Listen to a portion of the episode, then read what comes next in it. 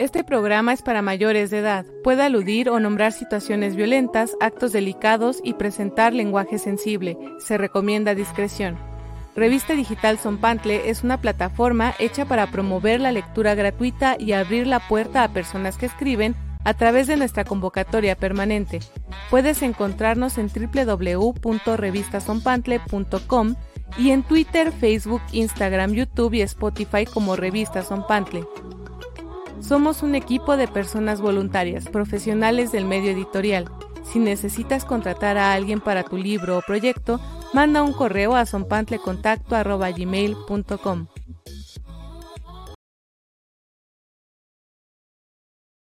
Hola, ¿cómo están? Una disculpa, estoy haciendo la correspondiente compartida en redes sociales em, para que nos vean quienes ya habían pensado en hacerlo. Em, bueno, el día de hoy Está con nosotros en Buzón de Quejas y Sugerencias Antonio Marx, editorial Paraíso Perdido. ¿Cómo estás, Antonio? Hola, ¿qué tal? Muy buenas noches. Eh, muy bien, gracias por la, por la invitación. Esperemos que, sea una charla este, bastante interesante. Sí, esperemos que sea una más gente. Eh, todavía no hay. Ah, bueno, ya está empezando a llegar. Ay, hola, Cristina. ¿Cómo estás, Cris? Cris anda pasando lista de nuevo en todos lados. Em, y bueno, ¿Qué es Buzón de Quejas y Sugerencias? Este es un espacio para que las personas que se dedican a hacer gestión cultural en torno a la lectura, la literatura, la edición, y también para que editores, pues tengan este espacio como de platicar un poco lo que pasa en el entorno editorial desde su perspectiva, ¿no? La semana pasada estuvo con nosotros Cel Cabrera y en su caso hablamos como de una situación como de espacios seguros, ¿no? Dentro de nuestras propias editoriales. Y las veces pasadas hemos hablado como de cuestiones que han pasado a lo largo de la semana. Y bueno, ahorita vamos a entrar en los temas de lo que decía Antonio, que a lo mejor él más que quejas traía sugerencias. Y pues eso está súper padre porque sería un muy buen cambio. Em, el de los camotes tiende a pasar esta hora, una disculpa. Antes de iniciar, quisiera abrir esto que yo llamo espacio publicitario, donde Antonio, pues si nos puedes platicar qué es lo que está haciendo para eso Periodo ahorita, qué es lo que vamos a esperar Em, ¿qué, quieres, ¿Qué quieres comentarnos del proyecto? Bueno, eh, aprovechando, como dices, este espacio este, publicitario, eh, yo quisiera invitar a, quienes nos estén viendo o escuchando, a, pues que se, den una vuelta eh, por nuestra página web. Traemos algunas novedades para cerrar el año em, que me parece muy interesante. Es una de nuestras apuestas fuertes es una novela de la escritora ecuatoriana eh, Natalia García Freire. Eh, es como parte, em, no, me gusta mucho emplear el término de como esta ola, ¿no? Reciente de escritoras, porque en realidad siempre ha habido escritoras, ¿no? Pero bueno, eh, de alguna manera, como creo que la mayoría de, de, los que nos están viendo y nosotros sabemos, creo que las escritoras latinoamericanas han ganado espacios que pues, que se, han ganado pulso. Entonces, Natalia es una escritora muy joven eh, y eh, publicó esta novela originalmente en España y nosotros vamos a publicar la edición mexicana. Es una novela que podríamos catalogar dentro de una especie de gótico contemporáneo, un poco de terror, pero sobre todo es una novela escrita en un lenguaje que si bien es narrativo, es eh, totalmente poético. Es, es una novela hermosa y yo quisiera que, bueno, invitar a los que nos están viendo, como decía, a que le sigan la pista. Ahorita la tenemos en preventa. También si a alguien le, llama la atención, puede aprovechar que hay descuento. Otro libro que yo quisiera recomendarles y que además vamos a sacar la segunda edición es la novela Restauración de la escritora mexicana Ave Barrera, eh, que también podríamos meterla dentro de estas novelas eh, que medio fantasmagóricas, un tanto eh, barrocas, pero eh, muy, muy, muy bien escritas, ¿no? Y bueno, pues tenemos también ahí una serie de, libros de cuento. Algo que caracteriza a Editorial Paraíso Perdido es la apuesta en los últimos años por el cuento. Eh, nuestra colección de cuentos se llama Árbol Adentro. Pues prácticamente les recomiendo, si les gusta el cuento y la narrativa, cualquier libro de esta colección, ¿no? Eh, y pues creo que básicamente eso. Les pediría o los invitaría a que nos sigan en nuestras redes, porque ahí es donde continuamente estamos eh, lanzando novedades, armando proyectos, compartiendo eh, en vivos como este con algunos de los autores o charlas con otros editores. Entonces, bueno, creo que, igual a lo largo de la charla hablaremos un poco más de esto, pero, pero ahí está. Eh, para eso aprovecho el espacio publicitario.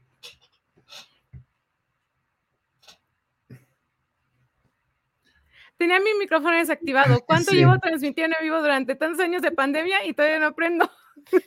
Este, pues aprovechando el espacio de Sonpantle, el espacio publicitario, les quiero recordar que Sonpantle tiene cursos, están económicos. Si ustedes se meten a www.revistasonpantle.com, diagonal cursos-sonpantle, ustedes van a encontrar eh, lo que está ahorita, que es el curso de, para autoedición, y próximamente va a haber curso de narrativa, de corrección. También vamos a tener una charla sobre em, Perfect Blue y la literatura en la novela, de la novela japonesa con Ariel, que es uno de los correctores. También si ustedes necesitan asistencia para autopublicarse, autoeditarse, autocorregirse, nosotros les podemos ayudar a que aprendan, si ya lo van a hacer, háganlo de la mejor manera. Este, em, vaya, eh, en Sonpantle, pues siempre vamos a hacer un espacio abierto. Recuerden que estamos em, estableciendo espacios de lectura gratuita desde que iniciamos. Si ustedes nos pueden apoyar en el Patreon, está mucho mejor. Se los agradecemos y es por eso mismo que los cursos y las charlas se cobran porque de esa manera podemos pues hacer como el medio un poco más sostenible, ¿no? Em, y pues así sin más vamos a empezar. Y a mí me comentabas algo antes de iniciar. Sépase que eh, Buzón de quejas y sugerencias, sí, inicia a las siete y media, aprox, más o menos cada 15 días estamos agarrando ritmo.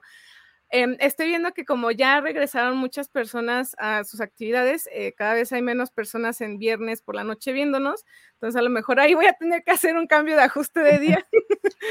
Em, pero sépase que antes de que iniciemos y después siempre platicamos entre las personas que participamos en este espacio, ¿no? Em, y un poquito como para antes de la plática, como para calentar, así como que nos vamos conociendo y qué onda, cómo te ha ido, cómo ves la semana. Y después, porque después salen cosas a lo mejor un poco más fuertes. Y antes de iniciar, me comentaba Antonio que él traía más sugerencias que quejas. Y tú, yo quiero que nos platiques qué es, qué es lo que traes hoy para nosotros para llenar el buzón. Ah, bueno, pues em, son, son, varias cosas. Eh, una sería como, creo que algo que eh, me gustaría eh, también invitar a, los colegas editores y en general a los lectores y a todos los que estamos imbuidos en el medio editorial, sean eh, editando libros o revistas. Mm, creo, que una parte muy importante de la cadena del libro y que en México creo que está agarrando fuerza, pero necesita de nuestro apoyo es la librería independiente, ¿no? También como, conocida como librería de barrio, porque em, tanto en, ciudades grandes como la Ciudad de México, Guadalajara, eh, no sé, Tijuana, entre otras, eh, pues hay algunas librerías independientes ya con cierto reconocimiento o a las que eh, los que queremos como encontrar libros de o una bibliodiversidad más mayor a la que podemos encontrar en las librerías de cadena, acudimos a, a, este tipo de librerías. Pero hay otras que están en ciudades más pequeñas que a lo mejor los mismos habitantes de estas ciudades las desconocen. Entonces es como vamos conociendo nuestra librería independiente más cercana, arroparla, eh, visitarla, conocer a los libreros que eh, finalmente ellos nos pueden acercar a un montón de temas, libros en los que quizá nosotros ni tenemos idea, ¿no? Creo que una de, de las cosas que a mí me gusta mucho cuando voy a una librería de este tipo es hablar con el librero y que él me dice, ah, mira, me llegó material de tal editorial, que este, este editorial publica esto, o mira, salió este, este, autor o esta autora, hay que seguirle la pista, ¿no? Y entonces, pues uno va como, eh, de repente sale con libros que no tenía en mente leer, pero creo que esto nos enriquece a todos, ¿no?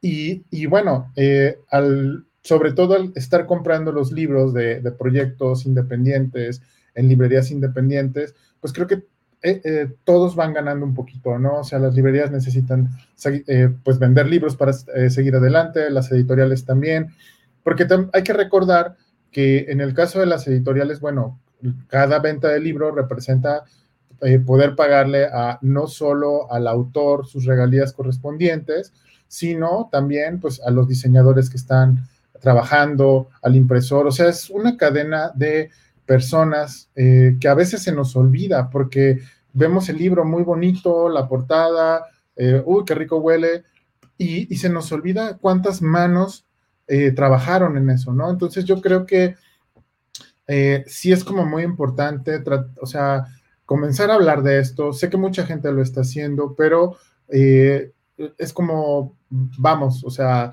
hay que empezar a tomar conciencia que esta industria la hacemos un montón de personas, no siempre necesariamente los que aparecemos en la foto o dando la cara en las entrevistas, ¿no?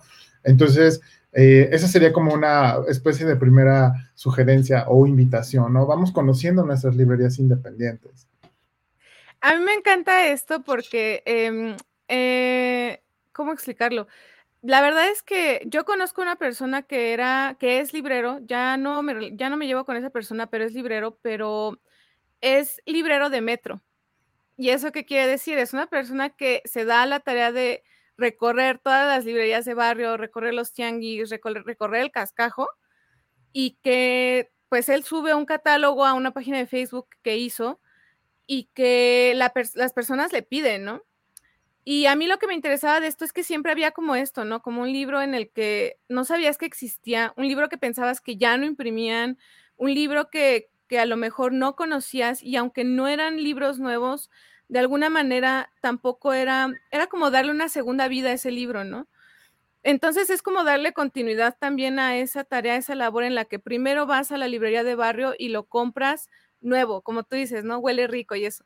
Y está recién sacado de su plástico, está bien retractilado y todo, ¿no?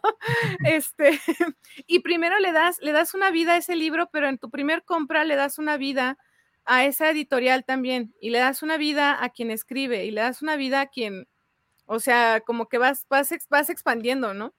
Y ahora, en esta pandemia, hubo muchas quejas sobre la compra de libros, de hecho este, sobre todo lo que no ganaron, todo lo que no facturaron las librerías. Em, me parece que se hizo una encuesta, ¿no? De, libre, de, de libreros independientes, me parece.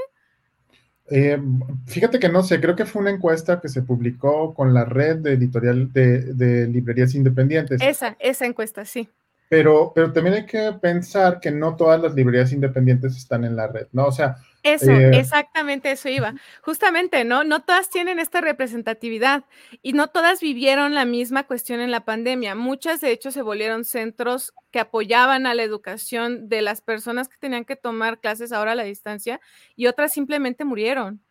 Eh, ni siquiera llegaron a esta cuestión de, bueno, es que vendimos menos o es que tuvimos que cerrar temporalmente. Es que se fueron, o sea, y la afectación que tiene em, esa, esa librería no se queda ahí es, retroactivo, ¿no? Va como que da efecto boomerang y va para atrás y pega con golpe hasta la última persona de las editoriales. Y a ver, a mí esto te digo, me gusta mucho porque es una sugerencia, pero también, ¿tú cómo sugieres que pensemos a los entornos independientes? Porque mira, Almadía es una editorial independiente pero estamos de acuerdo que tampoco es como, o sea, ojalá todas las editoriales independientes tuvieran un poco más ese alcance también, ¿no? Aunque mm, yo sé que no les ha ido muy bien en algunas cosas también. Pero vaya, lo que voy es a cómo, cómo defines esto de lo independiente y esto de lo local también, ¿no? Ya, es una pregunta muy difícil de contestar porque hay muchos escenarios y hay muchas em, maneras de, que la etiqueta independiente se, se aplica, ¿no? Um, para mí, eh, a veces no me gusta tanto el término, me gusta más jugar como con alternativos, somos editores alternativos, pero también pues, podemos ponernos a discutir al respecto por horas, ¿no? Sí. Eh, yo creo que una de las primeras características que debe tener cualquier proyecto independiente es como preguntarse independientes de quién o de qué. Creo que en un principio se buscaba que se fuera independiente del gobierno o de las instituciones, ¿no? Eh, Después creo que tuvo que ver mucho con eh, tener y gestionar los recursos propios para que el proyecto continuara. Para mí, creo que eso es lo, más importante. Así publiques, eh, no sé, 20 libros al año o uno solo, o, tengas una revista, o solo te dediques, o seas cartonero, o tengas un, un fanzine. O sea, lo más importante es que lo puedas hacerlo sin que necesites depender de otros, ¿no? O sea, una especie que sea como autogestivo. Eh, porque en el momento en que sobrevives gracias a los recursos, pienso, no sé, en becas eh, o por compras del gobierno, de alguna institución, en el momento en que esa institución o el gobierno ya no te apoya, tu proyecto se acaba, ¿no? Entonces es preferible como medir muy bien cuáles son tus alcances y decir, bueno, pues si yo nada más puedo sacar un libro o puedo hacer esto, hacerlo y con la idea de que sea lo mejor que puedes hacer. O sea, para mí eso es como parte de esta independencia, ¿no? Evidentemente, proyectos como Albadía o Sexto Piso, eh, eh, pues eh, hay, hay, muchos asegúnes, ¿no? O sea, hay muchas maneras en que tienen que buscar los recursos, porque también son empresas con un gran número de personas que dependen de, de que se muevan estos libros, ¿no? Exacto en el caso de nosotros, por ejemplo, en Paraíso Perdido es un equipo relativamente pequeño. Somos ahorita eh, cinco personas y la verdad es que no queremos como que crezca más. Claro, eh, luego se complican un montón algunas actividades, eh, pero bueno, podemos como solicitar apoyo por fuera, este, a través de, de, terceros, etcétera, etcétera. Pero sí, o sea, no, no podemos imaginarnos como o nos vamos a convertir en una editorial que publica 50, 30 libros al año. O sea, no, no, no, no podemos. O sea, claro. creo, que hay que ser muy conscientes de las capacidades de cada proyecto y de lo que uno, uno quiera, ¿no? Oye, y en este, como estar conscientes de las capacidades de cada proyecto, porque eres también, Cel me sorprendió mucho cuando, cuando me hablaba de la magnitud de los voluntarios, de perdón, de los colaboradores de su proyecto.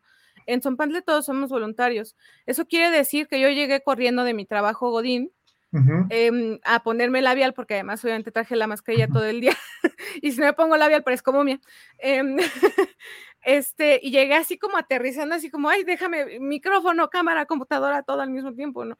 Y eso significa que yo no tengo mucho tiempo para, para dedicarle en mi entre semana, ¿no? Yo le digo a esto mi, mi labor Batman. Y somos 10 personas, me parece, en Sonpantle ahorita. Em, y todo, son Pantle es nuestra labor Batman. Generalmente, este, aunque nos deja dinero los cursos y a veces conseguimos algunas chambas como, oigan, es que necesito una corrección y entonces pues lo rediriges con un corrector, ¿no? Necesito un diseño, ah, pues yo lo hago, ¿no? Que, yo soy la que hace la parte gráfica también. Entonces ahí como que, ok, sí, sí, este, ¿cómo explicarme? Eh, sí mantenemos vivo el proyecto y tenemos una constancia con lo que buscamos hacer, pero en verdad no es como que nosotros le dediquemos por el perfil de Sonpantle hacia lo gratuito, no le podemos dedicar todo nuestro tiempo, ¿no? En el caso de Paraíso Perdido, em, ¿cómo, ¿cómo, es esta sostenibilidad económica? Eh, ¿Lo han logrado? ¿Cómo les ha funcionado? Como justamente hablando de estas sugerencias, ¿no? ¿Cómo la alcanzas cuando estás hablando de un proyecto comercial y no gratuito? Ya, pues mira, es complejo y creo que hablaría de varias etapas, ¿no? Em, que, hemos recorrido a lo largo de, los años que, estamos en Paraíso. Eh, creo que inició como muchos proyectos, con muchas ganas y cero conocimiento. Y, yo creo que los primeros, no sé, años de la editorial fue tropezar, eh, publicar un poco a ciegas, eh, darnos cuenta lo difícil que era distribuir, y luego empezar a aprender a cómo tenemos que hacer la distribución. Alguna ocasión eh, nos equivocamos, fuimos timados por, los, por distribuidores, este, perdimos material, o sea, han sido como, como aprendizajes, ¿no? Eh, por mucho tiempo eh, yo tenía también un trabajo este, fijo y mi tiempo libre se lo dedicaba a la editorial. Pero hubo un momento en que eh, de hecho, trabajaba en otra, en otra editorial, no tenía que ver nada con literatura. A mí me sirvió mucho, yo soy diseñador y, aprendí, la verdad, mucho en este trabajo, pero llegué a un punto en el que ya no podía como aspirar a un, mayor puesto ni a un mayor sueldo y el trabajo cada vez era como más, eh, más explotador, ¿no? Eh, y, y hubo un punto en que yo sí me cuestioné y dije, a ver, voy a desgastarme por el proyecto de alguien más que igual está chido, está qué padre que tiene su proyecto, pero es de estas personas, ¿no? De esta empresa. O me voy a desgastar y sufrir por mi proyecto, ¿no? Y, y sí fue una reflexión de varios meses, o sea, porque claro que te da miedo soltar lo que tú consideras que es la seguridad, porque en realidad tampoco nada es seguro, en cualquier momento cualquier empresa te despide, ¿no? Este, y, y entonces, eh, pues decidí eh, dejar esta empresa y dedicarme de tiempo completo a la editorial, lo cual permitió eh, poder trabajar en el concepto, en la idea y empezar como a, a, ser más vistos, ¿no? También en un principio hacíamos servicio editorial, eh, porque efectivamente, o sea, de las ventas no se recuperaba o no, no alcanzábamos como a pues, solventar los gastos, ¿no? Entonces, eh, también durante varios años eh, estuvimos o, estuve ofreciendo servicio editorial, pero llegó un punto en el que también tuve que dejarlo, o sea, porque te casas con tu proyecto y te la juegas con tu proyecto.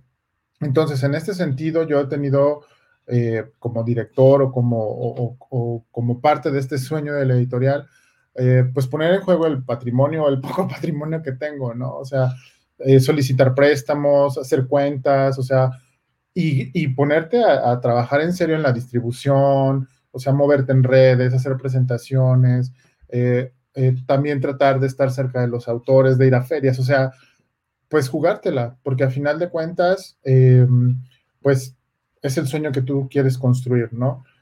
y claro, todos los días, este, hay muchas cosas positivas y recibes muy buenos comentarios, pero también hay días que dices, híjole, no sé cómo le voy a pagar a la diseñadora, ¿no? No sé cómo le voy a pagar eh, al equipo, ¿no?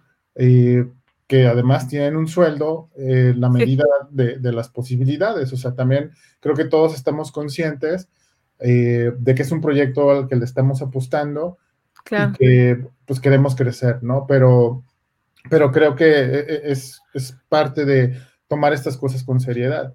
O sea, cuando empezamos sí, no, no había ni sueldos, no había nada, era como puro corazón, pero nos hemos ido transformando.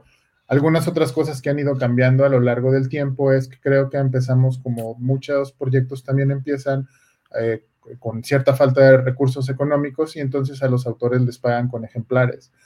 Eh, lo dejamos de hacer eh, relativamente hace tiempo, este, y ahora procuramos eh, pagar las regalías. A veces no se puede dar como un anticipo muy jugoso, pero eh, sí hablar con los autores lo más serio posible y plantear eso, ¿no? O sea, y respetar el trabajo de todos, básicamente, ¿no? Es que además creo que, por ejemplo, ahora que estamos nosotros apostando por cuestiones de autoedición, de apoyo a la autoedición, eh, que yo sé que muchas personas me, oyen decir autoedición y lo primero que quieren hacer es poner el Jesús en el, grito en el cielo, ¿no? Perdónenme, pues ya, así le digo. este, em, lo, que pasa es que, perdón que te interrumpa, pero lo que pasa es que la, autoedición tiene muy mala fama, ¿no? O sea, no, yo estoy consciente de ello, ¿no? Em, pero también la otra es que justamente en este plan de, pues ya vamos a sugerir, ¿no? Y a dejar de quejarnos. Eh, la cosa es, mira, ya la gente lo está haciendo. O sea, nadie los va a detener. No, claro, o sea, yo, yo de hecho estoy a favor también de la autoedición. O sea, yo, mm, yo, yo creo que cualquier persona que esté o tenga pensado llegar un día a publicar un libro, eh, a mí me encanta la idea que se autoediten porque van a toparse con un montón de cosas que las editoriales nos topamos y que a veces cuando tú les cuentas no te creen. No es que no te crean, ¿sabes? Te creen. La cosa es que hasta que no lo viven dicen, ah, cabrón, espérame.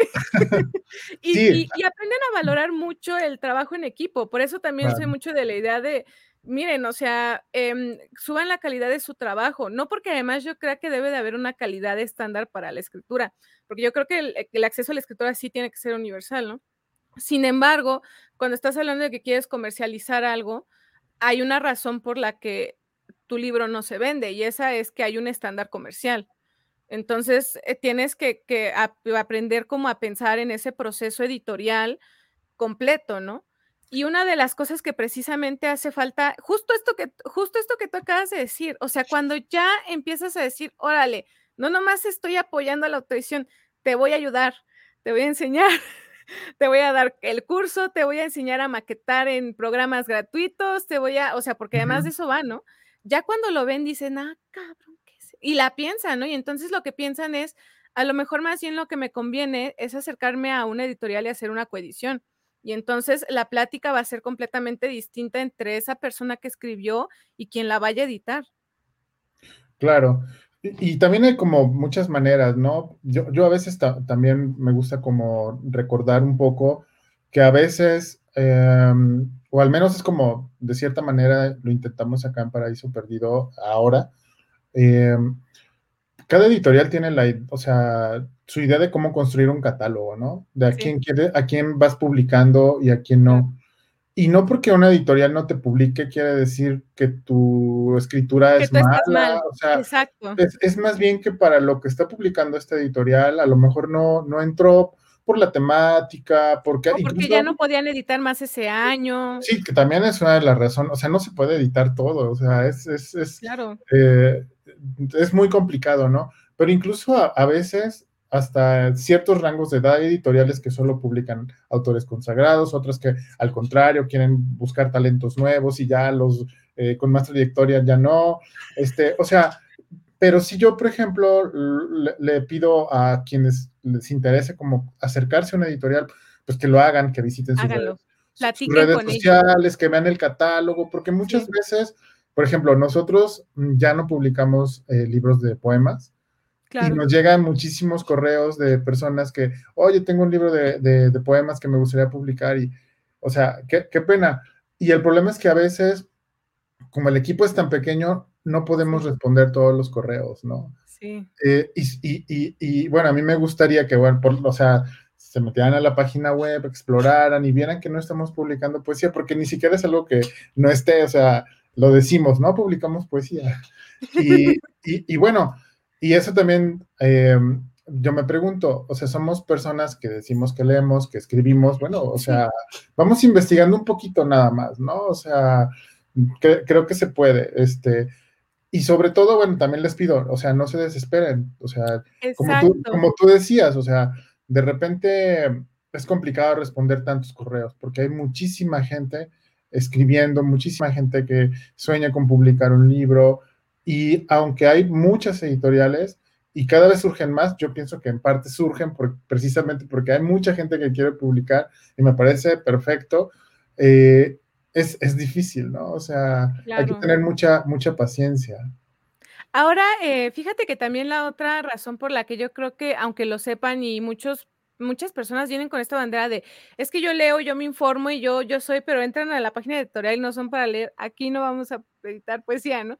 Eh, mucho de ello tiene que ver con esta idea falsa de que el acceso a todas estas tecnologías lo hacen más fácil. Sí lo hacen más fácil, claro que sí. Y si te quieres aventar una maquetación en Canva, yo go for it, o sea, sí, adelante y puedes hacerlo, ¿no? Pero eso, no porque lo puedas hacer significa que te vaya a salir bien. ¿Y a qué me refiero con esto? Como que siento que se ha como dispersado este mito de ahora todo lo puedo resolver yo pero ¿cómo lo estás resolviendo? ¿Qué estás haciendo para, para llegar a esas soluciones, no? Y en esa misma como línea, pues quieren como en esta onda de, pero si yo lo puedo resolver, ¿por qué tú no me lo vas a resolver rápido y así como yo quiero y en un chasquido? Porque tú eres el profesional, ¿no? Si yo lo puedo hacer rápido, tú deberías de hacerlo con los ojos cerrados y es como, no funciona así. No, claro, pues es diferente, ¿no? Yo creo que ahí tienes que dialogar y si no se da el diálogo, pues dices, no, o sea, ¿para qué nos metemos en esto, no? O sea, yo, tú no vas a estar contento con nuestro trabajo y nosotros vamos a sufrir un poquito con tu trabajo. Entonces, pues, creo que también es importante eso, o sea, no, no, no aborazarnos y decirle a todo el mundo que sí, o sea, saber de repente, o sea, ser muy realistas y sobre todo tratar de ser lo más claro y, claro posible, ¿no? Eh, de repente es como alguna vez también platicando o, leyendo, no recuerdo, eh, me, gustaba que, se comentaba que la relación entre eh, un editorial o un editor y el autor mm, tiene que ver mucho con la confianza, ¿no? O sea, casi, casi como una especie de relación de pareja, por así decirlo. O era el pues ejemplo que, daba, ¿no? Sí, claro. En el momento que uno de los dos pierde la confianza en el otro es cuando eh, se da como un rompimiento, ¿no? claro, y es que a veces desconocen el proceso, ¿no? Em, y cuando desconocen el proceso y empiezan a cuestionarte, como que tú te sientes así como, oye, espérame, ¿qué está pasando? No, a, veces son pues, como, como son relaciones entre seres humanos, o sea, como, en cualquier relación de amistad o este, familiares, etcétera, a veces un pequeño malentendido puede desencadenar tempestades, ¿no? Y, bueno, o sea, qué terrible que a veces eh, que nos actamos como de ser muy cultos e inteligentes, tolerantes y muchas cosas, pero luego no podemos dialogar, o, o, sea, no hablamos directamente, o sea, es, es, como muy, este, no sé, como, muy paradójico. Sí. Oye, ¿no crees que esto también sea un poco consecuencia de cómo se ha modificado? Em, voy a retomar este término porque creo que sí estamos en la misma línea y porque me gusta ocuparlo en general, eh, de los ecosistemas editoriales, ¿no? Eh, como que siento que en el método comercial y un poco en la respuesta de justamente la capacidad de ahora de autoeditarse, em, han surgido estas agencias editoriales que van con la bandera de ser editoriales, cuando lo que firman es un contrato de coedición o a lo mejor contrato más bien de agencia, o sea, de agencia como de diseño o de corrección, vaya, pues no, no tiene nada que ver con un editorial. Y de repente creo que em, han habido estos choques constantes, ¿no? Como en el plan de te quiero sacar, soy una empresa que te quiere sacar dinero diciéndote que soy una editorial de autoedición. que ya en mi así como que lo primero que haces es como, eso es una farsa, no vayan. Porque lo que va a pasar es que en verdad les van a cobrar y no es una editorial. No estoy diciendo que tenga nada de malo, al contrario, solamente que la editorial también tendría que decirlo, ¿no? Como tú dices, ¿no? O sea, es que la clave de cualquier relación siempre va a ser la comunicación. Eh, en Sonpantle a veces han llegado cosas que es que quisiera que fuera un libro y que fuera para venderse o tal, y es como, no, eh, mira, hay muchas editoriales que a lo mejor te van a recibir, pero son Pantle hasta el momento, por lo menos hasta ahora, su principal objetivo es la lectura gratuita. El acceso a esto va a ser gratuito. No, no, no, no te voy a poder publicar de la manera en la que tú quieres, ¿no? O por ejemplo, eh, otros casos, ¿no? También, también quiero retomar un poco esto que, que tú dijiste de no pierdan la esperanza de que porque no lo seleccionaron no son buenos. Y a lo que voy es, a, si ustedes necesitan esa como segunda lectura y que alguien diga, ok, tu escrito vale la pena publicarlo, siempre hay otras maneras de buscar esos espacios. Em, no solamente en Sonpantle, hay muchas revistas que conviven como en, un ecosistema muy similar, ¿no? A Sonpantle, em, que, que siempre van a recibir material y que ustedes pueden, hay de todo, hay revistas de estas de todo y siempre hay material muchas de esas revistas la intención es dar el material gratuito, ¿no? Pero si tú necesitas ese otro par de ojos que te diga, ah, está padre y más bien lo que hacía falta era que encontraras un lugar en, el que estuviera la temática, ¿no? A lo mejor, porque a lo mejor estás mandando a un espacio que es para niños también y tu cuento es erótico. Y pues no, ¿cómo te explico? No. y hay revistas que son de, cuentos eróticos, hay revistas que son de contenido que, se va a ajustar perfecto a lo que tú quieres, ¿no? Pero es como tú dices, escuchar y hablar, escuchar y hablar constantemente. Claro. Además, bueno, todo esto que estabas comentando, ahorita que lo decías, también me, lleva como a decir, o sea, hay que ver cuál es como el propósito o, la razón de, cada proyecto, ¿no? Por ejemplo, en el caso de Paraíso Perdido, eh, ah, sí hubo un punto en, que dijimos, bueno, vamos a profesionalizar esto. Y parte de esa profesionalización fue eh, crear una empresa y aunque estamos conscientes que no nos vamos a hacer millonarios y que y además tratamos de tener un comercio lo más justo posible para todos, lo hemos aprendido, hemos metido la pata, este, pero creo que eh, es parte de la evolución, ¿no? Pero en ese sentido, em, también creo que es importante, si la editorial apuesta por determinados títulos o libros, en nuestro caso, jamás le hemos cobrado a los autores, por, o no, no les cobramos. Vaya, ni nosotros que somos gratuitos jamás, no, imagínense menos, ¿no? Pero, por ejemplo, también creo que ahí va parte de la independencia, ¿no? Sí. Eh, porque entonces dices, bueno, yo voy a apostar a los libros que yo quiera. O sea, a lo mejor para alguien van a ser libros muy buenos, para alguien va a decir, ¿por qué están publicando eso, no? Y, pero yo digo, bueno, pero es mi dinero, o es mi patrimonio el que es estoy mi editorial. Insisto, este, entonces, por lo tanto, yo decido eh, en qué lo invierto o en qué lo gasto, como cada quien lo quiera ver.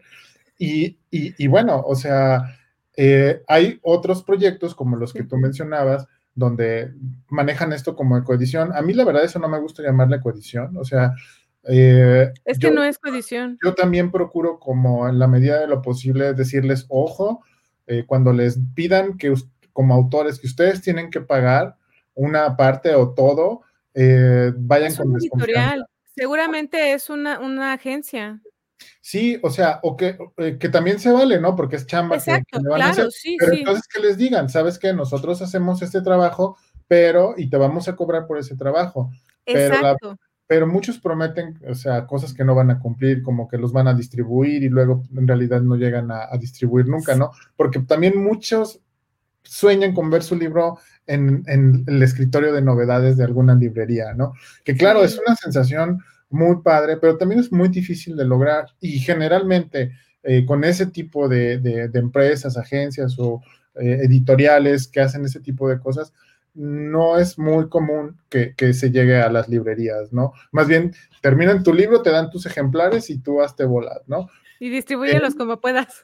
Claro, otra cosa que también he visto que se hace mucho uh, de un tiempo para acá es esto de prometer que en Amazon van a subir tu libro, tu ebook y que vas a vender un montón. O sea, mm, yo, yo sí, yo a veces pongo un símil, sé que no a todo el mundo le gusta el fútbol, pero por ejemplo, pensemos en, o en cualquier deporte, ¿no?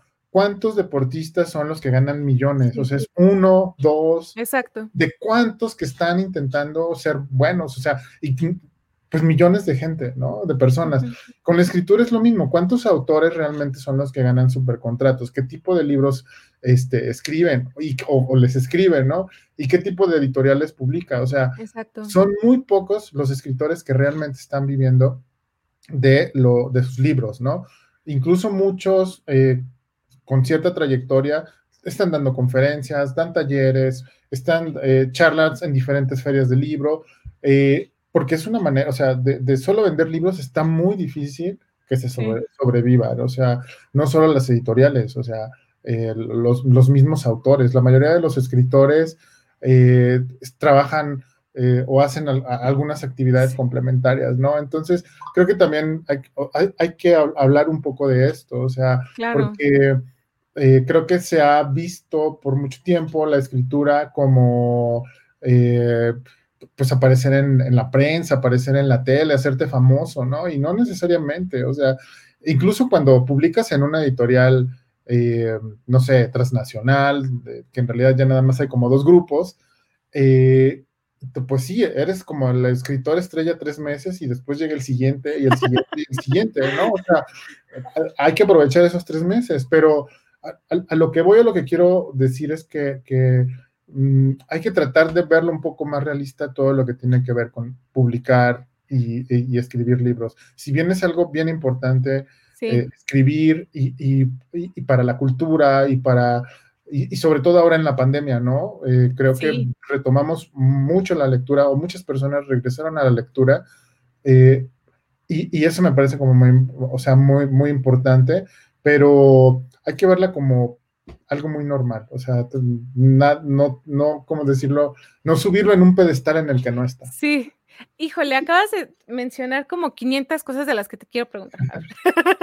este, la primera es cierto, ¿no? Eh, una de las cosas que también en el curso vemos es, em, si ustedes quieren monetizar de la autoedición, tal vez no va a ser de su libro, sino de algún set de habilidades que vayan a aprender y que probablemente se profesionalicen en ello. Y en el tema, una de las participaciones eh, de una de las chicas que de hecho es correctora en Sonpantle también, em, es, estoy buscando chamba como escritora para empresas, es decir, sí hay porque todas las empresas también tienen esta demanda, pero también le piden que sepa hacer video. Y también le piden que sepa, a mí se me hace una barbaridad. Yo estudié comunicación y de hecho esta es una de las cosas que te quiero preguntar porque yo parece que ando sondeando en todos los buzones. Este, yo quisiera saber cuál es tu origen profesional porque siempre me gusta cuando me dicen, es que yo aprendí a editar editando. Em, pero no sé cuál, cuál sea tu, tu ¿cómo, estudiaste para editar? No, porque cuando yo estudié, bueno, eh, em, yo estudié la carrera de diseño gráfico. Claro. Pero, eh, y cuando yo la estudié, ya hace algunos años, este, no había eh, una especialidad o una, eh, de, hecho, creo que todavía no existe una carrera en sí de edición, al menos aquí en México. Existen algunas maestrías. Existen maestrías, estaba pensando en eso, sí. pero bueno, entonces, a mí desde siempre me gustó la lectura y recuerdo que uno de mis sueños que no he logrado hacer es hacer cómic. Recuerdo que cuando estaba en la, preparatoria, yo escribí un guion y un amigo que era bueno para dibujar, dibujaba los, las historias, que además eran puros chismes entre compañeros. con un poco de ficción, entonces gustó mucho ese cómic, pero, eh, y también mucho tiempo quise escribir, de hecho llegué a publicar algo de cuento, también luego poemas, pero cuando estoy estudiando diseño, eh, entré a trabajar por, ahora sí, mera casualidad, en la, revista, en una revista de literatura acá en Guadalajara, que además el editor de la revista tenía su editorial, y ahora sí un poco como los memes, ¿no? O sea, tú qué haces, este diseño gráfico, métete de capturista, o sea, de hecho sí empecé, o sea, a mí me pasaban los textos, los poemas, los cuentos, y yo los pasaba porque eran todavía tiempos en que llegaban las colaboraciones en papel. Claro. Este, era muy, o sea, ya había correo electrónico, pero no se usaba tanto, ¿no? No, no era como lo, normal, este, y entonces me tocaba transcribir. Y recuerdo que por este, el editor se bronqueó con el diseñador y entonces ahí fue como, ah, tú estás estudiando diseño. Y él diseña. Sí, o sea, no quiero, y la verdad es que estuve ahí unos años, al final yo también acabé peleado con ese editor, pero, pero aprendí, o sea, creo que ahí fue como me fui acercando al, al oficio de la edición, eh, empecé a ver cómo colaboraba eh, con todo el equipo, que, o sea, quiénes formaban parte, eh, y, y, creo que a partir de ahí empecé, o sea, a, ahora sí que medio por osmosis, a, a, a hacerme eh, editor, porque efectivamente no, no había como una carrera. Eh, cuando empezamos el proyecto, eh, lo, el único aprendizaje que, tenía era un el par de años que había estado trabajando en estos proyectos. Y aún así, o sea, fue aprender sobre la marcha. O sea, yo creo que eso nos referimos. Es así como. Sí, yo, yo, creo que eso nos referimos cuando decimos que aprendimos a editar editando, ¿no? Creo, sí. creo, creo que sí es algo muy general y sí deberíamos como ser más conscientes de lo que estamos diciendo. O sea, yo, por ejemplo también comentaba, o sea, sí tropezamos, eh, recuerdo que empezamos, bueno, ya, hace, hace un rato decía, pues sí, al principio pagábamos este, eh, las colaboraciones con, con ejemplares, claro. Eh, en parte también porque pues empezamos publicando a los amigos, o sea, nadie nos conocía, ¿no? Y todos éramos jóvenes ávidos de publicar, o sea, también, también esta idea como de hay que publicar joven, ¿no? Porque, pues quién sabe por qué, porque nos metimos esa idea de que teníamos que publicar jóvenes y no necesariamente, ¿no? O sea, eh, ya también creo que se ha mencionado mucho los eh, importantes autores que empezaron a publicar ya como los 40, 50 años, ¿no? Claro, o sea, está Rambo y, como que todos tenemos en algún momento, como a los 18 años, la idea de que vamos a ser los nuevos Rambo y, no, no, todos tenemos ese talento, o sea, casi nadie en realidad. Y, bueno, o sea, pero tú de eso lo vas aprendiendo, ¿no? Y, y un montón de cosas más. Creo que ahora quienes están entrando o creando nuevos proyectos de edición, parecidos a, Paraíso Perdido, es decir, que sí están vendiendo los libros, que sí lo quieren ver como una apuesta hasta cierto punto empresarial, pues ya eh, pueden ver lo que otras editoriales hemos hecho y de alguna manera espero que experimenten en editorial ajena, pero también creo que ya hay mucha más información, eh, puedes eh, participar en cursos, diplomados virtuales o presenciales, o sea, ya la edición es un tema eh, mucho, eh, basta, o sea, pues que ya hay un diálogo que antes no había, ¿no? Y por otro lado, también, eh, bueno, yo sé que colegas de otras editoriales, algunos tuvieron la oportunidad o el privilegio de poder ir de intercambio, no sé, a España. Por ejemplo, en España sí hay en las universidades ya desde hace tiempo como carreras específicas que tienen que ver con la edición, ¿no? Sí. o, becas que uno puede intentar tomar y me parece genial, o sea, hay que aprovechar, aunque finalmente es en el día a día como uno va construyendo su proyecto. ¿Sabes por qué lo menciono? Porque eh, estábamos también mencionando hace un momento esto de, em, yo, a mí me gusta que, se diga esto por lo siguiente, porque mm, a veces está ahora, hay mucho en el medio editorial y eso espanta mucho a las personas, ya no soy tan nueva, pero cuando yo era muy nueva, sí dije, Jesús Cristo, nadie me va a querer, porque yo estudié comunicación y yo no, no es que no tuviera ni idea de lo que era editar, porque claro que me enseñaron ese proceso en, en mi carrera. Sin embargo, no era mi especialidad, mi especialidad es video, ¿no? O sea, no es, no es gratuito que tenga una animación de entrada. este, mi trabajo Godín es hacer animaciones y video y es un trabajo Godín que creo que para la mitad de la gente no es Godín. Vaya, para mí eso es lo natural, ¿no? Eh, a lo que voy con esto es que, que, mm, ¿cómo explicarme? Lo primero que me decían es, te tienes que profesionalizar con una editorial. Y yo decía, uy, no me alcanza para empezar. Para seguir, estoy iniciando este espacio porque como lectora, precisamente, no, hay cosas que no me gustan de muchas editoriales y de muchos lugares de lectura, que hay una razón también por la que insisto en que el, contenido de Desompantle sea gratuito y sin anuncios. Este, o sea, como que todo este tipo de situaciones a mí me espantaban mucho porque yo decía, ¿cómo hago? ¿Cómo, cómo hago? Porque no estoy segura de querer profesionalizarme en el mismo lugar del que me estoy quejando. O sea, no, a mí no me quedaba eso, ¿no? ¿Qué es lo que pasa? Pues que aprendes, aprendí un poco sola y como tú dices, equivocándome. No estaba tan sola porque em, tuve la fortuna de empezar con, con el que ahora es el director de contenido, el sí, director de contenido que es Eric, Sosa y con Pepe, que ahora está en redes, pero en su momento también fue editor. Y él era, él ya conocía mucho de medios periodísticos, por ejemplo, y estaba Eric, que estaba mucho más acercado a la, a la literatura, ¿no?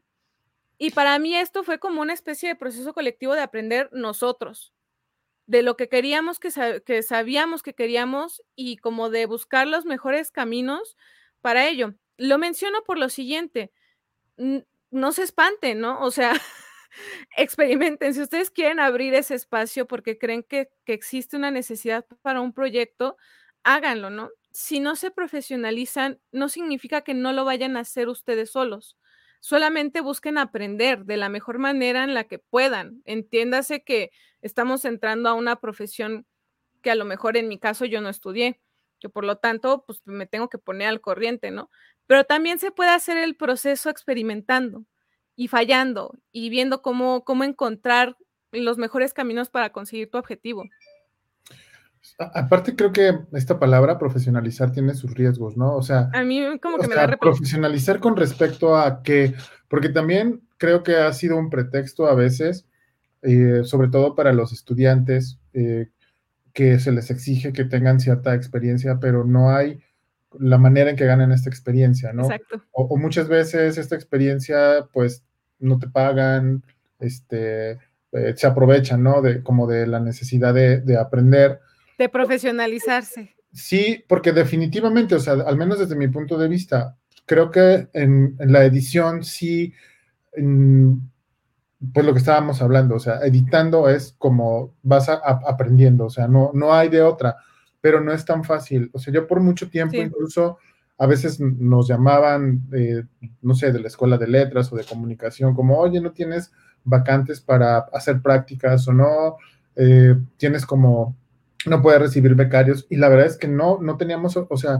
no teníamos esa opción porque no había la manera de pagarles, o sea, mm, igual no le, a lo mejor no les pagabas como el gran sueldo, pero por lo menos que pudieran... Una aportación del camión, la comida y un cachito. Claro, claro o sea, y entonces mientras nosotros no pudiera, pudiéramos aportar eso, yo la verdad siempre estuve diciendo que no. En este momento sí tenemos becarios porque no me parece, yo, o sea, este programa del gobierno federal eh, para quienes terminaron su carrera y no han encontrado trabajo, que mm, mucha gente despectivamente dice que son becas para ninis, etcétera, etcétera, no me, no me parece tan, mal, o sea, nosotros elaboramos un programa y sí ha sido una oportunidad para formar a nuestro equipo. O sea, porque, porque es un programa donde la beca eh, paga, digamos, el sueldo por un año y en este año tú puedes capacitar a estas personas y valorarlas y entonces aquellos talentos que, se quieran sumar y que ya traen como todo lo que tú les has enseñado se pueden quedar, o sea que de hecho es lo que nosotros eh, estamos haciendo, ¿no? Exacto, eh, es que esas propuestas son muy buenas. Perdón, perdón. No, sí, o sea, yo, yo creo que no todo es terrible, o sea, sí nos abandonó mucho el gobierno en la pandemia. y nos metió un poquito el pie. Sí, pero, eh, o sea, también esta iniciativa bien llevada, o sea, porque eh, supongo que habrá empresas tramposas, como siempre, pero en general no, no me parece una mala propuesta. A nosotros nos ha servido mucho para conformar el equipo, este, ahora, bueno, después de, un año de, pandemia, ¿no? Y, justamente hablando de pandemia, algo que quería comentar, pero luego, bueno, nos pusimos a... Nos pusimos a platicar de otras cosas. otras cosas.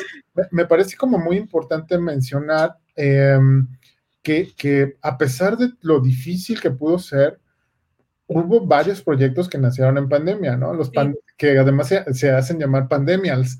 Este, y, me parece muy interesante porque surgieron editoriales, surgieron eh, proyectos virtuales, em, etcétera, etcétera, ¿no?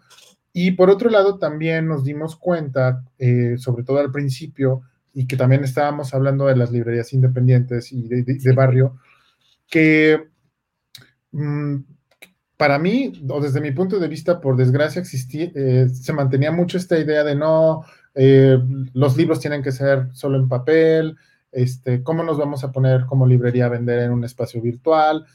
Y finalmente, tanto las editoriales como las librerías que habían apostado por tener espacios en la web, por tener, pues no sé, algo en Facebook, fueron las que pudieron salir adelante un poco más, más fácil cuando se cerró todo, ¿no? Cuando las, cuando las librerías no podían recibir personas, aquellas que tenían la opción de la venta en línea, creo que les ayudó mucho a salir adelante y en otros casos algunas tuvieron que invertir las que pudieron porque por desgracia otras, como decías, tuvieron que cerrar porque no, no, no, pudieron seguir adelante.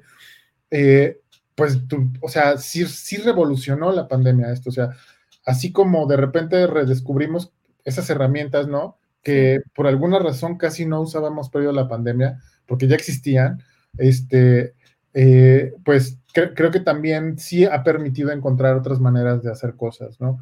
Y de dejar un poco esa idea, insisto, desde mi punto de vista un tanto romántica, de, no meternos eh, o no relacionarnos con las nuevas tecnologías y, bueno, ahora se hace, ¿no? Ya, o sea, qué bueno, porque creo que eso ayuda a, todos los proyectos. O sea, creo que la tecnología bien llevada, o sea, no es un demonio terrible, ¿no?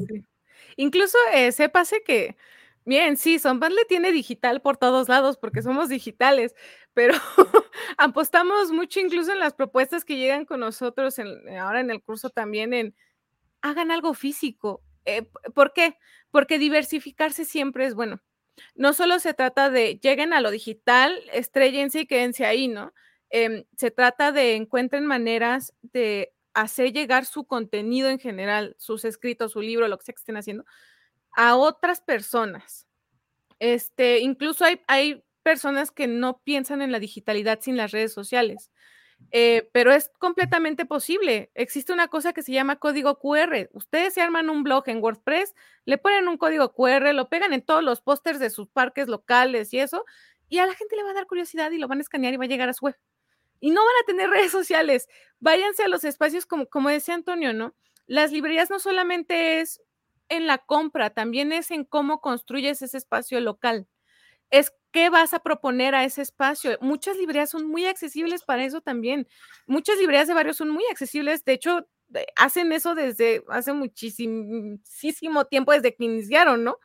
Entonces, como que también siento que es muy necesario que se entienda que cuando ustedes entran a lo digital también, no, no cometer ahora el error, el mismo error, pero al revés, ¿no?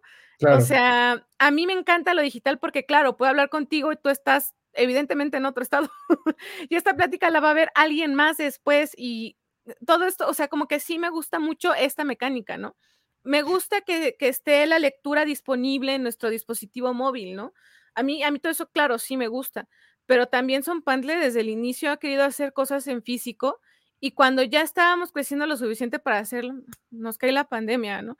Entonces, más bien les proponemos diversifíquense, o sea, no se queden estancados porque por, probablemente las redes sociales se van a convertir en algo más o van a dejar de existir muchas, así como han dejado de existir muchas, o sea, como que no hay que quedarse estancados. Sí, yo estoy totalmente de, acuerdo con, lo que dices y también, bueno, eh, eh, estaba también recordando este, eh, que es, pues ya mencionamos como el apoyo a las librerías, ¿no? Pero hay otro eslabón del que casi no se habla, que son las bibliotecas. Sí. Eh, porque ahí sí están muy abandonadas. Súper abandonadas.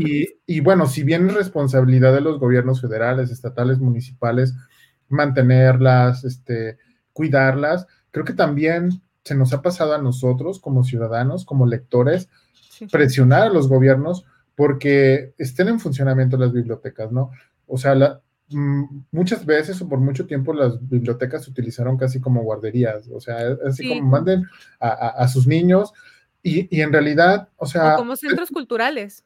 Que, como centro cultural no me parece mal, o sea... A mí tampoco, a mí me gusta, se me hace una buena propuesta. Sí, porque vuelven a ocupar como el centro de una comunidad, o sea, como en algún momento lo fue en la Ciudad de México la librería Vasconcelos, ¿no? O sea, eh, eh, pero entre otras, o sea, pero no se necesita que sea como el edificio súper enorme y hermoso, o sea, puede ser una biblioteca mucho más modesta, pero eh, por desgracia, o sea, no hay compra de acervo. creo que parte de la lucha de tanto de, los libreros independientes como de los editores independientes es que los gobiernos nos compren a través de las librerías acervo para que los lectores encuentren estos materiales en, sus bibliotecas, ¿no? O sea, sería, sería genial porque así como tú dices, bueno, eh, está muy bien que la lectura se pueda descargar y, que tengamos, eh, no sé, PDFs, eh, ebooks, etcétera, etcétera, de... hay gente que no tiene acceso a la lectura digital, ¿no? Y las bibliotecas podrían convertirse en un espacio en donde puedan ir a consultar estos libros sin que les cueste eh, pues más que el gasto de ir, ¿no? Eh, claro, o sea, es a veces complicado encontrar el tiempo de ir, trasladarte a una biblioteca, pero eh, sí, pero creo que también hay que pensar en, ellas, ¿no? Hay que tratar como de recuperarlas, este, y, pues de seguir visitándolas también. Son otro eslabón del que a veces nos olvidamos porque, porque están en el olvido, por así decirlo, pero también, o sea, es bien importante, o sea, y hay un montón de gente muy profesional eh, que está tratando de levantarlas, que hace un trabajo eh, desde adentro. En muchas de ellas hay programas de promoción a la lectura, o sea, no hay que olvidarnos tampoco de nuestras bibliotecas, ¿no? Qué importante. Em, ya, mira, te quiero preguntar por algo que acabas de mencionar. Eh, creo que no le he preguntado esto a nadie, pero tú, tú estás al tanto de lo que sucede con la ley de... Mm, ¿Es la ley de librerías o es la ley de bibliotecas? Ah, la nueva, la, que acaban como de... Sí, sí, sí, sí, Ya, pues eh, sí, creo que molestó mucho a, los editores o, por algunos asuntos relacionados con la comprobación de los ICBNs. Y, y, por ahí, pues que en realidad sí fue como una ley redactada muy en express, ¿no? O sea, quedan como muchos cabos sueltos, pero tenía un capítulo muy interesante de apoyo a los bibliotecarios, o sea, de capacitación. Eh, mm, yo creo que el, problema con la ley es, que está vigente, pero no hay reglamento. Entonces, como no hay reglamento, no hay manera de que todos esos apoyos que se están prometiendo se, se cumplan, ¿no? También será cuestión de pues de seguir tan, este, pues presionando desde este lado, este, como ciudadanos, para que ese reglamento se haga y, la ley tenga los ajustes necesarios, ¿no? O sea, em, el problema es que... falta muchos. Sí, el problema también es que, eh, por desgracia, este gobierno, y bueno, en general todos, se caracterizan porque sacan sus proyectos y luego ya no escuchan, ¿no? O sea, es O los dejan abandonados, así como yo ya hice mi parte y te arman el desmadre y tú te quedas con cara de. Mm, sí. no seas así. es que miren, yo, yo tengo dos corajes con eso. Tiene que ver uno con lo digital. Hablan de preservación y acervos digitales. Y esta ley la sacaron un año después de que desaparece todo un lenguaje de programación. Un lenguaje de programación que a muchos nos ayudó a entender lo que era programar y que a muchas otras personas, editores experimentales, editoriales independientes, les permitió montar en digital propuestas chingoncísimas editoriales. A mí me da un coraje leer esa parte pero un coraje que yo sí hice corajes con esa parte en específico. Dije, o sea, es que de qué, de qué están hablando, porque además le dedican como dos párrafos a eso. y es como, no, yo creo que ni siquiera entienden que, es tener un servidor, por ejemplo, ¿no? Claro. O sea. Sí. es, es también parte de los cuestionamientos. O sea, ¿cómo estás hablando de eso si no tienes ni el o sea, no tienes ni idea de qué es eso? Exacto. Y luego la otra parte, que como editora digital, a mí me sacó mucho de onda y tiene que ver también que, bueno, Son Pantle le gusta irse por las ramas para todo, ¿no? Este, sí, nos encanta. Em, por ejemplo, nosotros hacemos libros web. Eso es lo que, eso va a ser lo primero que vamos a sacar. Hay dos propuestas en tintero y una que ya, de hecho, se llama Ni Nadie. Eh, sépase que está Eric Medina en consola y Eric Medina hizo, hizo toda la música original para ese poemario.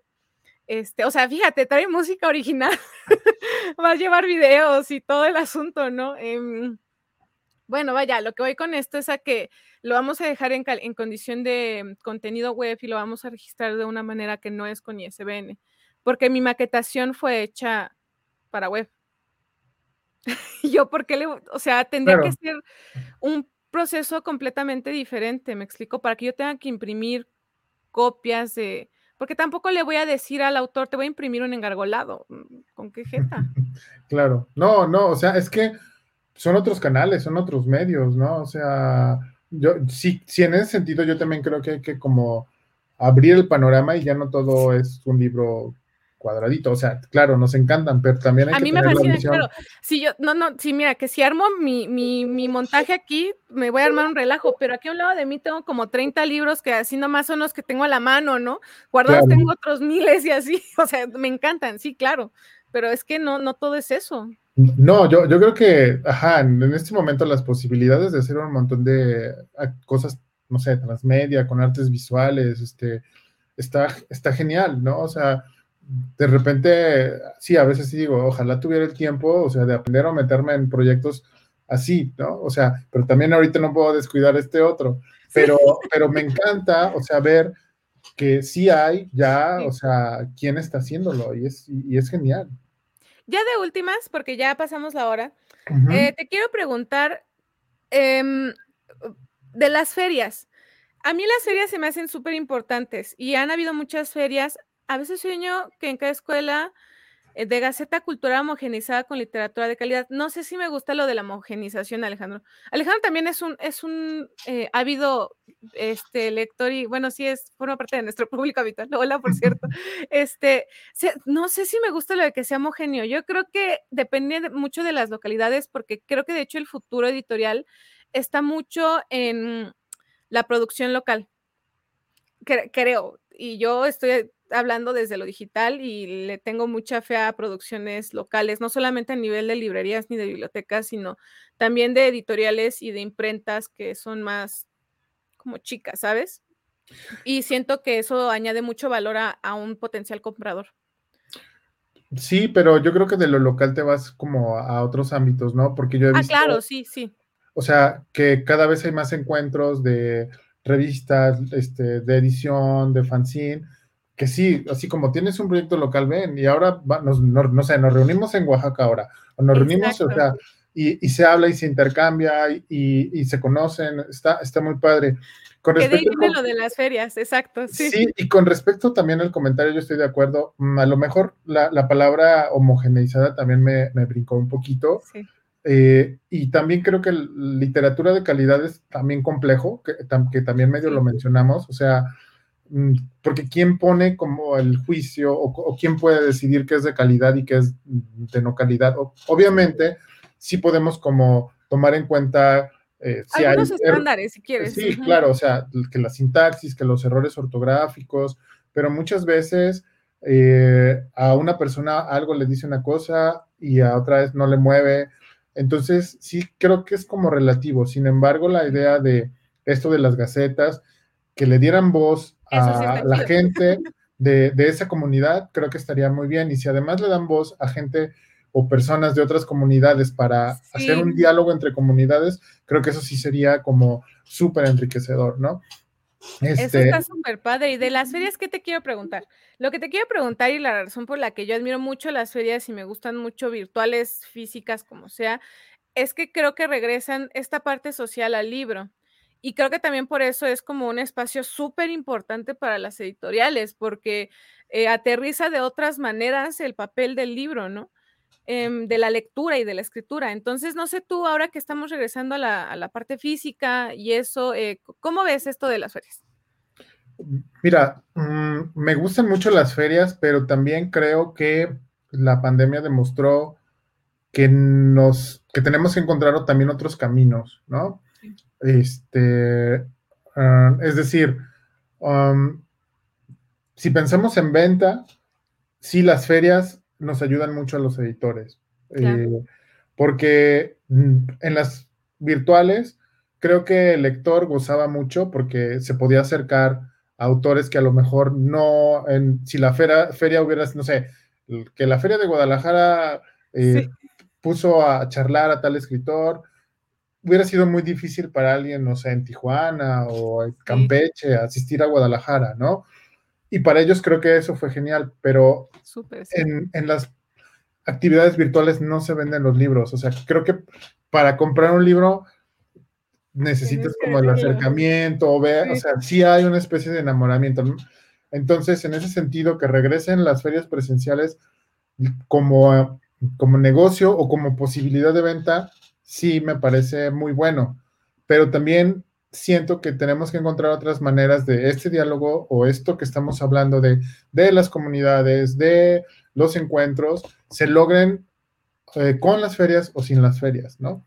Claro. Dependiendo, este, dependiendo de cuál visión, o sea, si me voy por la económica, qué bueno que regresaron, porque la verdad es que sí, sí, nos ayuda a que, este, a que los proyectos eh, continúen, al menos como el nuestro, pues que sí le está apostando a vender los libros y a todo esto de lo que ya hablamos, pero sí también creo que no, las ferias no pueden ser nada más como te enseño mis libros, cómpramelos. O sea, creo que debemos de, eh, convertirlas en un espacio de, diálogo y creo que ferias más pequeñas o encuentros eh, aparentemente modestos eh, logran eso. O sea, que dialoguemos, que, o sea, que hagamos intercambios y, pues sobre todo que, que estemos creando una comunidad que ha costado construir en México. O sea, que, ha sido difícil, ¿no? Por un montón de circunstancias que tal vez los sociólogos ya han tratado de explicar. Seguramente hay un buen de estudios de eso. Sí, pero, pero creo que ha, costado y, y, en parte la pandemia ha ayudado a, eso, a que estemos, pues simplemente a que estemos aquí, ¿no? Charlando, por ejemplo. Claro, sí, antes de la pandemia a lo mejor como que hubiera sido difícil, incluso que el, eh, que el proceso eh, como de pensamiento, ¿no? De, sí, esto está muy normalizado y eso, porque en Zompandle ya teníamos estas ideas y eso por eso, porque somos digitales. Pero vaya, para, de hecho, y ah, era una queja, fíjate, ahora que, que ya me acuerdo, tengo una queja, este, ya, ya de últimas también, ¿no? A mí uno de mis más grandes corajes al inicio de la pandemia fue ver a muchas personas, em, editoras, personas editoras y editoriales, que, que, entraron a lo digital después de habernos atacado o de ver feo a muchos proyectos digitales.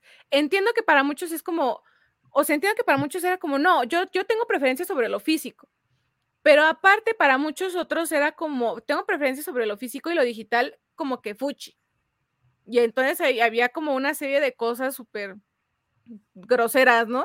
Ojetes, la verdad.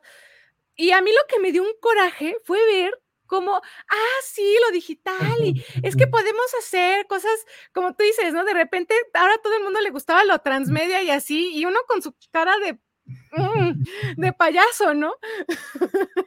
Porque además ahora lo que pasaba era que esos espacios que a nosotros nos costaba mucho, digamos, conformar el equivalente a esto de lo, de lo común, de mm, relacionarnos eh, de maneras, obviamente no locales, pero sí, este, vaya, o sea, como de generar una comunidad, de repente se vio invadido como que hubo una gentrificación ahí bien extraña, ¿no? Y a mí, a mí eso me dio una, yo, yo al principio decía, ¿qué está pasando? O sea, a muchos proyectos nos, nos benefició en algún punto, pero cuando llegan todos estos monstruos editoriales que ya nos habían atacado y que además nos atacaron mientras hacían ese proceso, Random Penguin House, este, mm, como que a comerse el espacio también no seas así, no seas cabrón, ¿por qué haces eso? Sí, pues es la lógica del sistema capitalista, ¿no? Exacto, sí. O sea, para ellos era sobrevivir y, le batallaron con la pandemia, ¿no? Pero entonces, pues la, desventaja para todos es que ellos traen como un capital de refuerzo tremendo, exacto, ¿no? Exacto, exacto. y que además no tenemos. Exacto, y que además no solamente traen un capital, sino que justamente hablando de ferias virtuales, yo ese coraje lo traigo todavía tan, también tan clavado, el comentario que hizo la abogada, los abogados de Random Penguin. ¡Ay! Es que se van a robar sus datos y van a robarse los datos de su familia y sus fotos.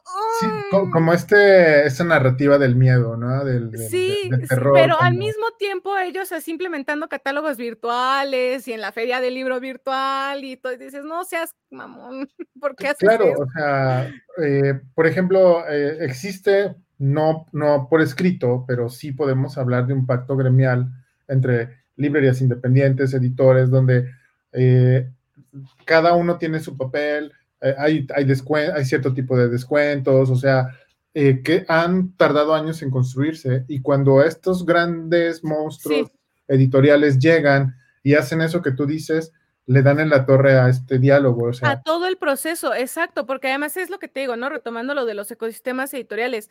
Muchos ecosistemas editoriales convivimos tranquilamente y somos muy diferentes. Claro, sí. Y que de repente lleguen a rompernos esa lógica de esa manera tan salvaje. Ay, no, qué coraje, oye. Sí, ahí, creo yo que también, o sea, sí entiendo el coraje, pero también es como pues, redoblar los esfuerzos para que el diálogo entre los que estamos acá no se rompa, ¿no? Al contrario, como reforzarlo, como mira, lo que estamos haciendo no está mal, porque si no ellos no lo estuvieran imitando. O sea, de, de hecho, también eh, por ejemplo, en la pandemia, las grandes cadenas libreras, Sótano, Gandhi, dejaron de pagar. O sea, y entonces, ¿qué hicieron los corporativos? Pues entonces sí ya empezaron a mirar a las librerías independientes. El problema con las librerías independientes es que les exigen, cosa que, por ejemplo, nosotros no hacemos, que les compren una cantidad de libros que no te imaginas, ¿no? O sea, que ya quisiéramos nosotros vender. Este, claro. Y, entonces es como el monstruo llega al, o sea, a, comerse lo que nos ha costado tanto construir, ¿no? Entonces, eh, también que obviamente eh, explotan un poco la, precarización que, se vive. Exacto, porque esa librería va a querer decir que sí.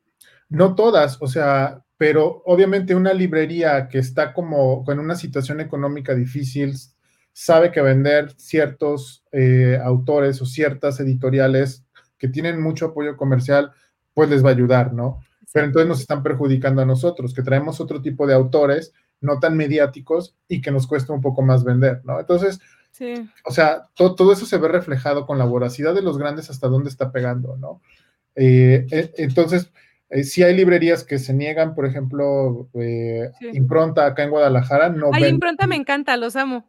No venden nada de, ni de Planeta ni de Random House, ¿no? Ellos sí, es un catálogo de independientes y, creo que esa es una opción, ¿no? o sea, pero tampoco puedes obligar a las librerías a que lo hagan. Claro. no, y que además también no puedes llegar tú y criticar, o sea, es decir, no es que yo critique que lo acepten, porque en verdad es lo que tú dices, ¿no? Se están aprovechando de un espacio que a lo mejor ya está precarizado o están aprovechando de que, bueno, es que esta librería sabe los beneficios económicos que le va a llevar esta oportunidad, ¿no? O sea, en verdad la crítica no es tanto a quien accede a ello, sino más bien a esta, como tú dices, ¿no? O sea, llega el grandote y en su afán también de sobrevivir se está tragando a los chiquitos y a nosotros de repente no nos, no, hubo un momento en el que ya de repente se nos detuvo el beneficio digital de la pandemia porque ya había monstruotes queriendo hacer cosas, ¿no?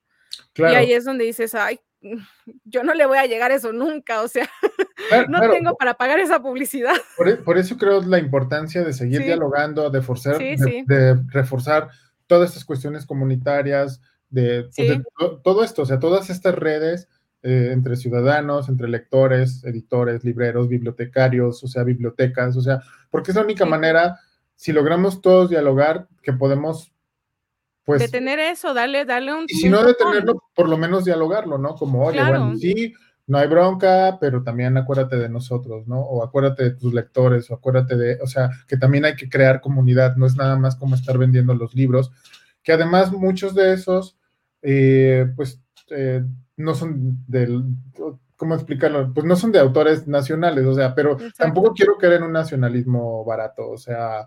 No, la este diversidad es buena, pero hay que entender que vaya, o sea, obviamente el beneficio no se va a quedar acá, no se va a quedar con autores mexicanos. Mm, ajá, o a lo mejor sí, pero es un porcentaje mínimo lo que les toca, ¿no? Claro. O sea, y, claro, también dan, eh, hay mucha gente trabajando con ellos, pero aguas porque la mayoría también son freelance, pues, o sea, no hay eh, tanta gente contratada. O sea, pues, también eso da para otro. Para otro, programa.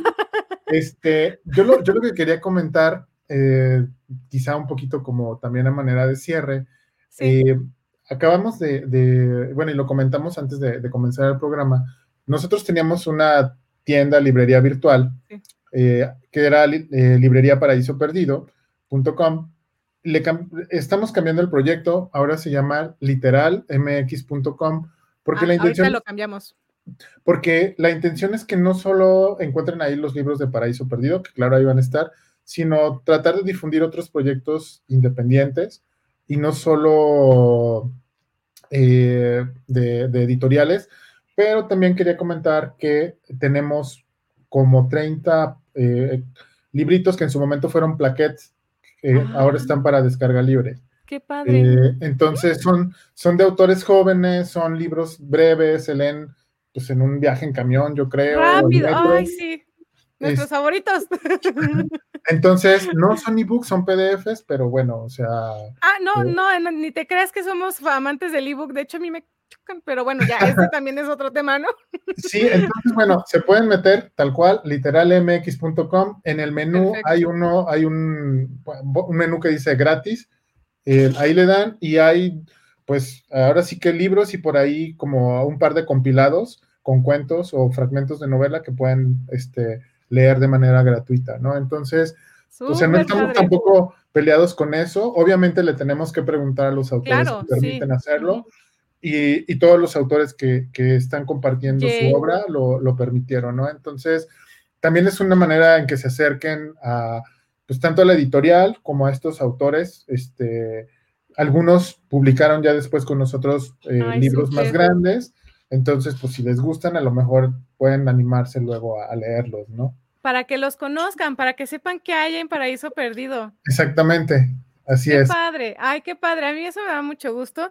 Em, igual ya para cerrar, eh, quiero recordarles que, bueno, está eh, los cursos de Sompantle, va a haber cursos, charlas. Ahora hay una para diciembre que es con Ariel, uno de los correctores. Él es de Costa Rica, entonces va a ser para ambos países.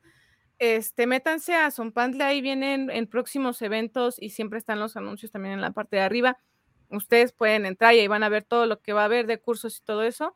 Y también, em, como les estaba comentando hace un momento, vamos a sacar nuestro primer, nuestra primer web literaria. Ya no le voy a decir libro porque, este, porque peleada con el ISBN de momento.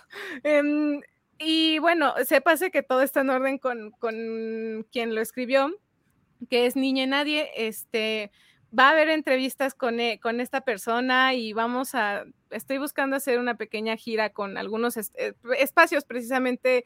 Él escribió este libro originalmente, él es de Tijuana, ahí escribió su poemario, ahora está en Guadalajara. Entonces, eh, pues estoy viendo cómo, cómo me voy a acercar a algunos espacios y a qué espacios para que, mm, para que Niña esté, pues ahí como platicando con todos. Y mm, les va a gustar, tiene música original, tiene, va a tener video, va a ser libro web, pero además van a tener una versión descargable con música y una versión descargable únicamente para lectura. Em, son fotografías originales que pues sus amigues y, como compas le, le, pasaron y que ya Niña me los pasó a mí, y entonces también como que es una labor de mucho amor y obviamente están, los poemas están muy chingones, están muy buenos, este es, un, es una persona escritora muy joven y está, ay no, yo estoy muy emocionada de, que, de que publique con nosotros y pues ya, eso, nomás estoy aquí haciendo yo también un anuncio publicitario. Y mm, pues no sé, ¿tú tienes algo más, algo más que nos quieras comentar?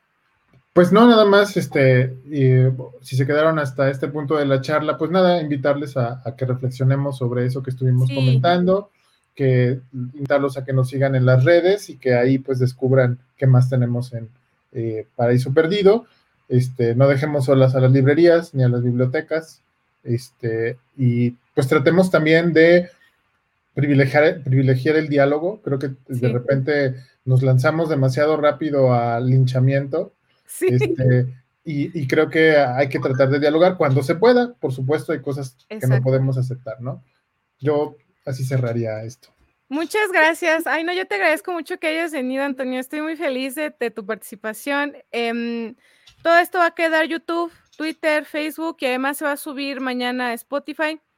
Este, ahí está la lista de. el único que no me deja subir es el primero pero es un problema técnico. Yo creo de que no se descarga bien o algo del StreamYard y, y voy a, ver cómo lo resuelvo.